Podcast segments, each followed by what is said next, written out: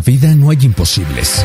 Solo depende de ti vivir sin barreras. Un podcast en el que Giovanna Frangiuti te habla sobre temas de inclusión. Me gustaría contarles más sobre esta nueva vida de la discapacidad y todo lo que hay alrededor.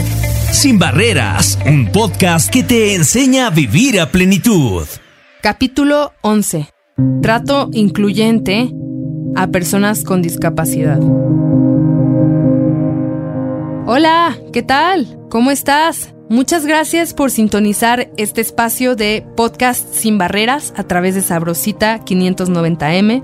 Yo te quiero contar muchas cosas acerca de la discapacidad, pero hoy nos vamos a centrar en el tema de cómo debo tratar a una persona con discapacidad y sobre todo te lo voy a narrar desde mis experiencias y las situaciones de vida que me pasaron a mí al adquirir la discapacidad. Como te contaba la vez pasada, hay mucho por hacer para que más personas puedan adquirir una prótesis y que todo tu entorno se sensibiliza cuando adquieres una discapacidad. Para bien, si tienen la voluntad, todos aprendemos y se forma una red de apoyo muy importante. En mi caso, una de las eh, cuestiones que me costaba mucho escuchar era cuando las palabras, que a veces se dirigían a uno mismo como minusválido o como persona discapacitada. Y alguna vez eh, algunos adultos eh, se les olvidaba que necesitan bajar su mirada para dirigirse a mí cuando yo estaba en silla de ruedas. Entonces me veían desde muy arriba y me costaba comunicarme con ellos o incluso no se dirigían a mí, sino a quien estaba al lado de mí, como hablaban con mi papá, como si yo no estuviera ahí. Y eso fue muy raro porque antes no sucedían esas cosas. Fue como si cuando adquirí la discapacidad de repente muchas personas me veían con otros lentes y mostraban muchos miedos y estereotipos que, que traían ellos y que yo les quería de alguna manera decir que, hey, no, están equivocados, en el fondo yo sigo siendo la misma. Una de las experiencias que tuve es que estaba ingresando a un estacionamiento y el policía sin dirigirse a mí directamente pidió apoyo a otro policía y diciéndole, hey, ya necesito apoyo para meter a la minusválida al estacionamiento. Y yo abajo en la silla de ruedas pensando, pues, me está hablando a mí y así se dirige a mí.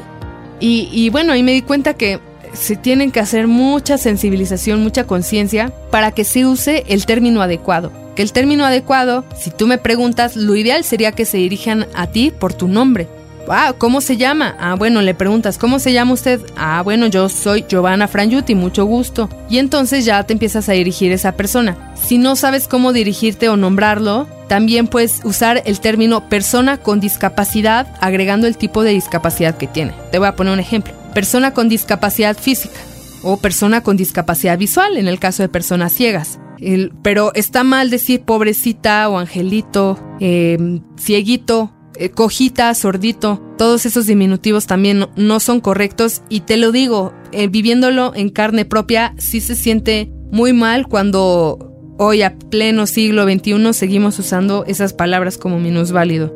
Sin embargo, eso no me, no me detuvo para seguir participando y retomando mis actividades durante la carrera participé como usuaria de silla de ruedas y usuaria de prótesis en diversos concursos de conocimientos técnicos de la carrera, donde tenía que ir ya sea en silla de ruedas o subir algunas escaleras con apoyo de mis compañeros que me cargaban en la silla de ruedas que no están, eso es otra cosa que te afrontas, a que sales a la calle y las calles no están adaptadas para personas con discapacidad. Entonces, todas estas vivencias que me han pasado, que me han tenido que cargar como dos pisos, en silla de ruedas o tres o cuatro pisos en silla de ruedas para entrar a algún edificio, me han hecho darme cuenta que el cambio empieza por uno mismo.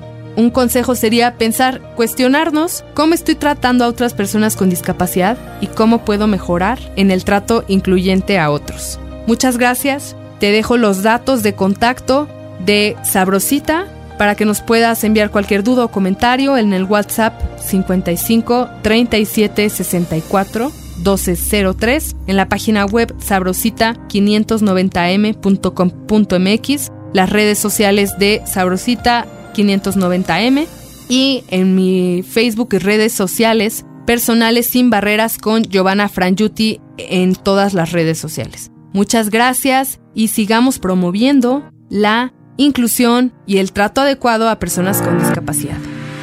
Sin Barreras, un podcast que te enseña a vivir a plenitud. Escucha un nuevo episodio cada jueves a través de sabrosita590m.com.mx y a través de nuestra aplicación móvil.